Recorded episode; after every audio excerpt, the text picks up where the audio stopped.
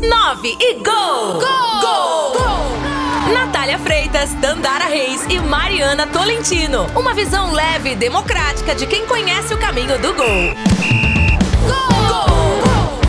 Fala galera, tá começando mais um episódio do podcast 9 Gol, comigo, Mariana Tolentino, e com minhas companheiras de sempre, Tandara Reis e Natália Freitas. E aí, Natália, como é que você tá? Oi, Mariana, tudo bem? Grande abraço para você, para Tandara, para todo mundo que nos acompanha aqui no 9 Gol. E hoje temos entrevista especial e muitos assuntos legais também. E você, Tandara, como é que você está? Tudo bem, Mariana? Grande abraço para você, para Natália e para todos que nos acompanham em mais uma edição aqui do 9 Gol, 15ª edição, né, Mariana? Exatamente, como a Tandara falou, a gente chegou na 15ª edição. E hoje a gente tem uma entrevista bem legal, bem especial com uma jogadora de futebol do Vila Nova.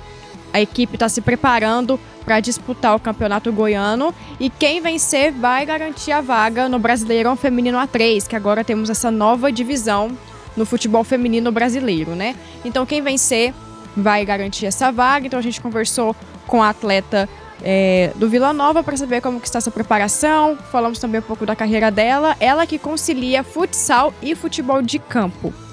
Também vamos falar sobre a Emma Raducano, ela que tem 18 anos e conquistou o US Open é, recentemente. E também no masculino, Djokovic perdeu a sua final. E no Mulheres na História, vamos trazer mais uma personagem que foi importante para o futebol feminino mundial. Gol de placa! E o nosso gol de placa de hoje é com a Samara Chaves, atacante do Vila Nova, que se prepara para o Campeonato Goiano deste ano. É, muito obrigada pela sua presença, Samara. Um prazer falar com você. Obrigada, Tandara. Bom, que a gente está preparando, está começando a nossa preparação né, para o Campeonato Goiano, que vai começar agora dia 25 de setembro. E as expectativas são as melhores, né, para a gente representar bem a, o Vila Nova, o Universo, né, que tem a parceria, e, consequentemente, para o brasileiro o ano que vem. Bom, Samara, eu queria que você falasse um pouquinho da sua carreira também. Se apresenta para quem não te conhece, quem é a Samara Chaves, por quais clubes você já passou? Bom, como você disse, sou a Samara Chaves, atacante do Vila Nova Universo. Jogo bola desde os 9 anos de idade, com meninos, porque não tinha time feminino na época. Já passei por clubes como Goiânia, como Aliança, uh, em 2019 pelo, pelo time do Goiás e agora estou aqui pelo Vila. Fora alguns alguns clubes que já passei jogando futsal também, porque não, não joguei só campo, né? Campo tem pouco tempo que eu jogo, na verdade, mas a minha vida toda foi dentro das quadras. E aqui no Vila a gente tem as duas modalidades, então a gente joga futsal e campo e tá tudo certo. Samari, é justamente sobre isso que eu queria falar com você. Como é que você faz para se adaptar tanto ao futsal quanto ao campo, né? Eu tenho certeza que existem grandes diferenças. Como é que você faz para se adaptar né, a esses locais que você joga? Sim, a diferença é muito grande, porque a bola do futsal é mais pesada. Então a gente tem que saber dosar bastante isso aí, mais questão de disciplina tática a gente tem que ter muita concentração também sobre isso. Às vezes a gente peca em algumas coisas, leva algumas manias que a gente tem pro futsal do campo ou vice-versa, mas quando a gente quer algo, né, ainda mais o, na, na modalidade feminina, feminino, a gente tem que se adaptar para sempre estar tá no, no, no cenário nacional para que a gente possa ser vistas, vista muitos jogadores do campo, né, jogadoras também, é, saem do futsal e vão para o campo. O que que o futsal ajuda quando você vai para o campo? Bom, o futsal ele é um jogo de muita inteligência e velocidade, né? E exige o máximo de concentração do atleta. Então, é, como são jogadas mais rápidas no futsal, no campo a gente, no campo no caso ajuda a gente pensar mais rápido em tomar decisões que a gente costuma muito falar que às vezes uma tomada de decisão errada você perde um jogo, a tomada de decisão certa também você pode ganhar o jogo, né? Então, o futsal te ajuda muito a, a pensar rápido, a ter um, um, pensamento mais rápido em realizar jogadas, em realizar dribles, e é isso. Conta pra gente um pouquinho da sua experiência na Copa Goiás. Vocês chegaram à final, né? O Vila Universo chegou à final, mas infelizmente perderam. Mas conta pra gente como que foi essa experiência. Então, a Copa Goiás, infelizmente, nós perdemos, o feminino. Nós perdemos para o Clube Campestre, lá de Rio Verde. Uh, foi um, uma derrota dolorida né, para a gente, porque a nossa equipe vinha treinando bem, mas infelizmente não conseguimos superar a adversária. Mas a gente pega tudo isso como aprendizado. Temos o Campeonato Goiano de Futsal também, agora que vai começar dia 18 agora de setembro. E a gente espera ter um resultado diferente para esse Goiano. Samara, você disse que a futsal começa, a competição começa agora dia 18 e o campeonato goiano começa dia 26. Você vai conciliar as duas competições? Sim, porque a gente coloca jogos em dias diferentes, né? Então não, não, não vai chocar horários. Mas é sempre assim, né? A gente sempre jogou o campo e o futsal aqui. Então a gente liga, vira a chavinha pro campo e depois vai lá, vira de novo pro futsal e a gente vai levando a vida assim. É, você só vive hoje do esporte, do futsal e do futebol, ou você concilia tudo isso ainda com uma outra profissão tradicional? Bom, hoje eu tô só jogando e estudando, mas sempre quando surge algum estágio, algo do tipo, a gente tem que trabalhar, porque infelizmente não, não dá para viver de futebol ainda. É, e o que você pensa para o seu futuro, né? Você disse que está estudando, você está fazendo é, faculdade de quê? Eu faço faculdade de educação física, mas no futuro eu, eu penso ser uma profissional da área, preparadora física, às vezes a parte de a parte de técnica, ou penso muito também em psicologia do esporte, né? Então são áreas que eu, eu penso muito.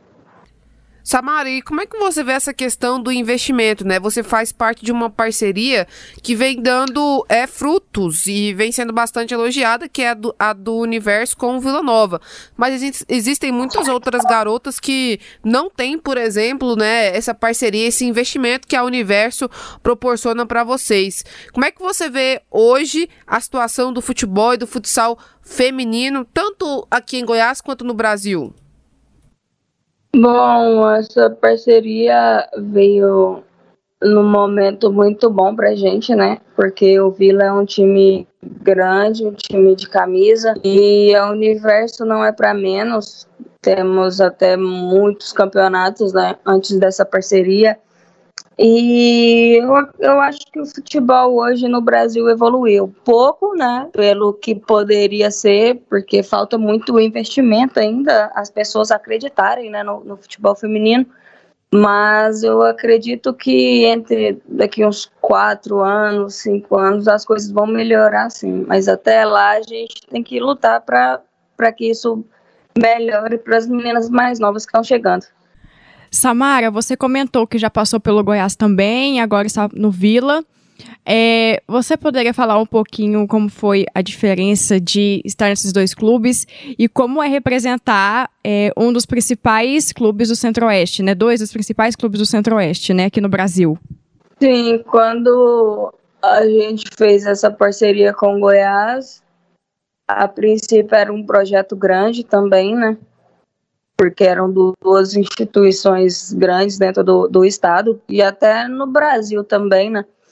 Mas por questões administrativas essa parceria teve que ser desfeita, mas hoje eu falo que essa parceria com o Vila está bem melhor do que foi em 2019.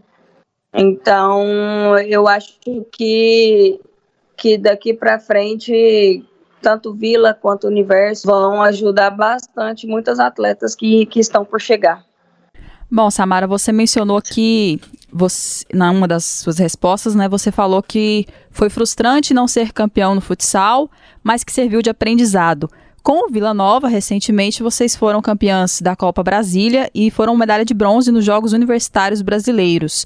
É, e na Copa Brasília, inclusive, você ganhou alguns títulos individuais, foi artilheira da competição. Como é que foi essa experiência para você? Bom, a Copa Brasília foi o primeiro campeonato, o segundo campeonato, na verdade, com o Vila. O primeiro foi bem no começo do ano, né, antes da pandemia, que a gente foi campeão do universitário de campo em Goiatuba, né, que era a fase, a fase estadual. Ah, aí depois veio a pandemia, nós jogamos a Copa Brasília no final do ano e pra gente foi muito muito bom, né? Pro, até mesmo pro Vila para o Vila conhecer a gente, conhecer o nosso trabalho. E os prêmios individuais acho que foram frutos do, do que o coletivo produziu. Então, eu não ganho nada sozinha, não jogo sozinha. E quanto ao brasileiro de, do universitário, nós fomos campeãs lá em Rio Verde, com três vitórias e a, inclusive a artilharia também ficou da nossa equipe, goleiro menos vazado também. E aguardando o Pan-Americano, que se eu não me engano será no México. E o também tivemos ah, agora no, em agosto o universitário também, o brasileiro universitário do, de futsal, que foi na. Deixa eu, deixa eu lembrar a cidade.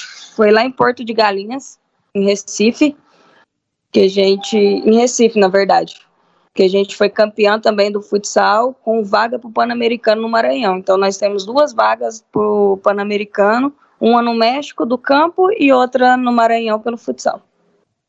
Samara, como que está a expectativa de vocês, a preparação para o Campeonato Goiano, que agora são ter quatro, é, quatro times disputando, né? Então, como que está essa expectativa e vocês conseguirem caso vocês consigam a vaga pro Brasileirão A3, né, que agora vai ser a terceira divisão. Como que tá essa expectativa para vocês? Bom, nós estamos treinando todos os dias forte. Inclusive a gente faz alguns amistosos com, com meninos, né? Porque eles eles sugam mais a gente, eles colocam mais dificuldade pra gente. Então, os nossos treinos são baseados nisso, muitos amistosos, muito treino físico e concentração. A nossa, o nosso foco mesmo é ser campeã para representar bem o estado no brasileiro da Série A3. É, Samara, você falou do Pan-Americano no México. Vai ser sua primeira experiência fora do Brasil? Como é que você está nessa expectativa também? Sim, será minha primeira experiência, minha primeira viagem também exterior, né? A, a expectativa é muito grande porque foi um, um título que a gente teve que literalmente suar a camisa para conquistar essa vaga. Foi algo inédito para mim também, que foi um título brasileiro no campo, né? Então foi uma alegria imensa. E é, é trabalhar, é focar no goiano para gente, se eu não tiver enganado, o Pan-Americano vai ser em fevereiro e o de futsal em março, então a gente tem que tem que estar tá totalmente focadas para representar bem o Brasil, representar bem o Estado, representar bem o Vila Nova em todas as competições que a gente entrar. É, você mencionou há pouco né, o campeonato goiano, que até então seria disputado por quatro equipes, mas recentemente o Atlético desistiu da disputa. Como é que está essa questão? A federação vai convidar uma outra equipe? O campeonato vai ser disputado só com três times? É, vai mudar alguma coisa na fórmula de, da competição? É, como é que está essa situação? Não, o, até pegou a gente de surpresa, né, a desistência do Atlético, mas a forma de disputa é a mesma, serão três times, é, turno e retorno. Quem ganhar o. Se, se um time ganhar o primeiro e o segundo turno, já é campeão direto. Se houver campeão, campeão diferente em cada turno, fazem dois jogos a final. Eu queria saber de você, é, quem foi sua, sua inspiração assim para você iniciar no futebol? Quem que você sempre se inspirou para seguir essa carreira? Bom, a minha família sempre teve atletas, não profissionais, mas sempre jogaram. Então eu desde criança sempre estive é, ali em campos assistindo e foi mais questão familiar mesmo que eu tive essa inspiração. Sobre atletas profissionais, eu me inspiro muito na, na carreira do, do Cristiano Ronaldo, da Formiga, que são atletas de uma disciplina exemplar, né? Então, são atletas que são pessoas que eu me inspiro, depois da minha família. Samara, você, você citou aí, né, que é, a sua família foi um, uma certa inspiração para você. E a gente vê com dificuldade isso hoje, né? Muitas atletas não têm o apoio da família. Você sempre teve o apoio da sua família desde que decidiu ser atleta? Sim, a minha família sempre me apoiou, nunca, nunca me deixou faltar nada. E hoje em dia, hoje ainda a gente vê pais apoiando as meninas desde cedo, pouco mais vê. Só que na minha época ali de, de 10, 11 anos, era muito difícil ver um pai querer que a sua filha jogasse futebol, né? E a minha família sempre deu show nessa parte, né? Então nunca me deixou faltar nada, sempre me levava para jogos. É, então eu tenho muito a agradecer a, a minha família por isso. Samara, no futebol, profissionalmente, qual que é o seu maior sonho? É, seu maior sonho de disputa? O que, que você sonha em fazer com o futebol? Bom, hoje, pela minha idade, eu não sonho muitas coisas. Eu, eu só quero formar e e ter um comprometimento com a equipe mesmo. Não, eu não tenho nenhum plano futuro, mas eu sigo treinando com a mesma dedicação que, que qualquer outro atleta. E, e é, o futebol para mim hoje é uma brincadeira que eu levo a sério vamos colocar assim. É, você mencionou há pouco o apoio que você teve da sua família. É, ao longo desses anos que você está no esporte, seja no futsal ou no futebol, você já sofreu algum tipo de preconceito por ser mulher e jogar futebol? Ah, eu acho que isso a gente. Acho que a mulher vai levar para o resto da vida. Porque tá na cultura, né, do, do futebol que lugar de mulher não é dentro do campo.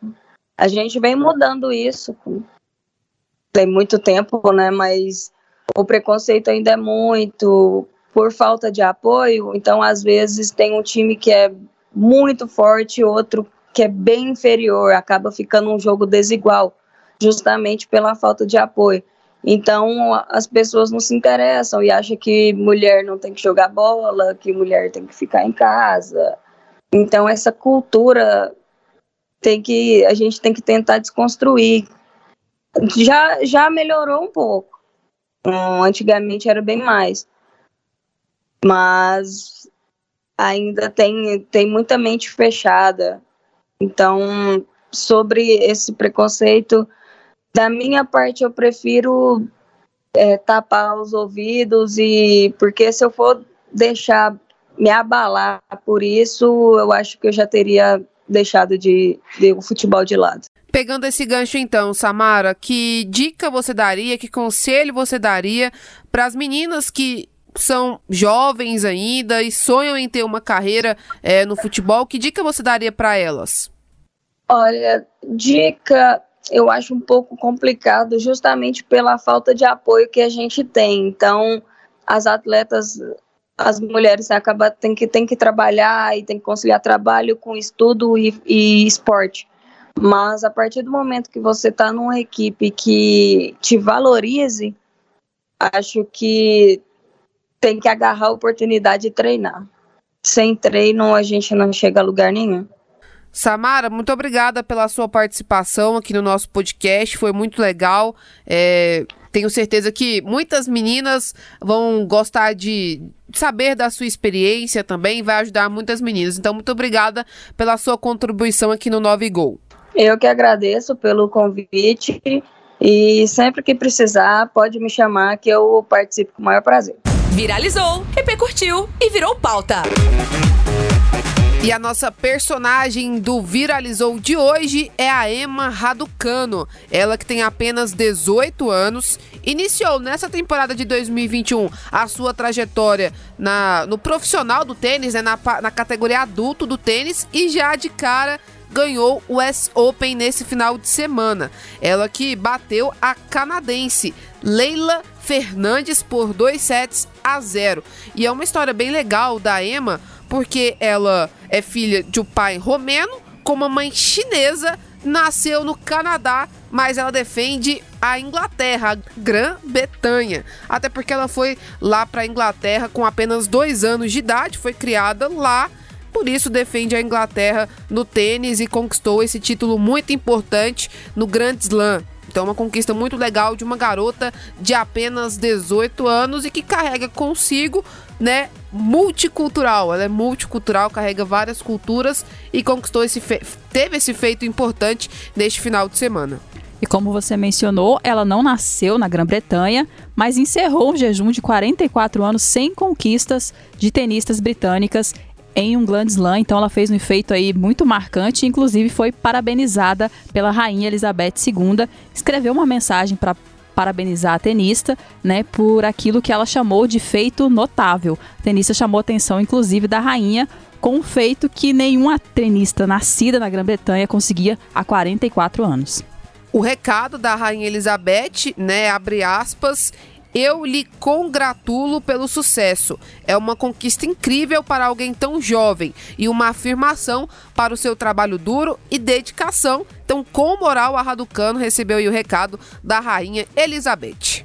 E o tênis mundial tendo novos atletas mais do que nunca, porque recentemente também no começo de setembro, o Carlos Alcaraz, ele que é espanhol, também ficou na mídia porque ele venceu um dos principais nomes atuais do tênis mundial, o Tsitsipas, o grego. Então ele também está sendo bem falado é, na mídia. Ele também tem 18 anos, igual a Emma, então tá vindo uma nova geração de tenistas e tá se reformulando, né? E como a gente vai comentar também, né? O Djokovic perdeu é a final do US Open também. Então, é sempre assim. Os que sempre ganharam, é Nadal, Djokovic, Federer, eles estão chegando perto de sair das quadras para dar lugar a essa, essa nova geração, né? Tanto Alcaraz, a Emma e outros que estão vindo é uma renovação importante, né? E vale lembrar, né, Mariana, que é, nos Jogos Olímpicos tivemos também para o tênis brasileiro conquistas importantes. A Laura Pigossi e a Luiz Stefani conquistaram a primeira medalha olímpica da história do tênis brasileiro. Elas ficaram em terceiro lugar, conquistaram a medalha de bronze, um feito muito interessante que mostra também uma evolução, é, uma reconstrução do tênis no Brasil também. E a Luísa, a Stefani, ela entrou é, no top 15 já depois que ela participou do US Open é, com, com as duplas. Só que, infelizmente, ela se lesionou um pouco feio é, na semifinal. Tinha grandes chances de vencer o torneio. Mas acontece, né, infelizmente. Mas depois de Tóquio, ela já venceu várias outras competições junto com a, com a dupla dela, a Drobowski. É um nome bem diferente, assim. Então, elas ela é a brasileira que está em mais destaque atualmente, sem dúvidas, a, a Luísa Stefani. Então, desde Tóquio, ela já está tendo outras conquistas importantes, mas agora veio essa lesão, vamos ver o tempo que ela vai se recuperar, porque agora ela também está bem posicionada no ranking do, do tênis, então eu acho que ela ainda tem muito ainda para conquistar é, no tênis, na modalidade. Bom, e voltando a falar da Raducano, ela não conseguiu só a quebra de jejum de 44 anos, né? Ela saiu de quadra ostentando também outras marcas muito importantes, como ter se tornado a primeira mulher da história a vencer um Grand Slam após passar pelo qualifying, né? Um caminho construído com 10 vitórias sem perder sequer um set até levantar o troféu. Mulheres na história. E a nossa personagem de hoje é a ex-atacante Mia Hamm, que é uma das maiores atletas do mundo no futebol feminino, principalmente quando a modalidade começou a se estruturar e se organizar pela FIFA. Mia foi campeã em duas Copas do Mundo, em 1991 e 1999, e também disputou duas edições das Olimpíadas em Atlanta em 1996 e Atenas em 2004. Mia ainda foi uma das duas mulheres incluídas pela FIFA na lista das 100 melhores jogadoras de futebol do século passado. Hoje em dia, Mia Hamm é uma das sócias do Los Angeles Football Club, time masculino que disputa a principal liga de futebol dos Estados Unidos. 9 e gol! Gol! Gol! gol! Estamos chegando ao fim de mais uma edição do podcast 9 Gol. Essa 15 edição que trouxemos a Samara Chaves, atacante do Vila Nova, que está se preparando para a disputa do Campeonato Goiano. Também falamos sobre Emma Raducano, que venceu o US Open com apenas 18 anos. E trouxemos a Mia Han, essa que é uma atleta ex-atleta, né, muito experiente do futebol feminino, uma das referências para várias pessoas.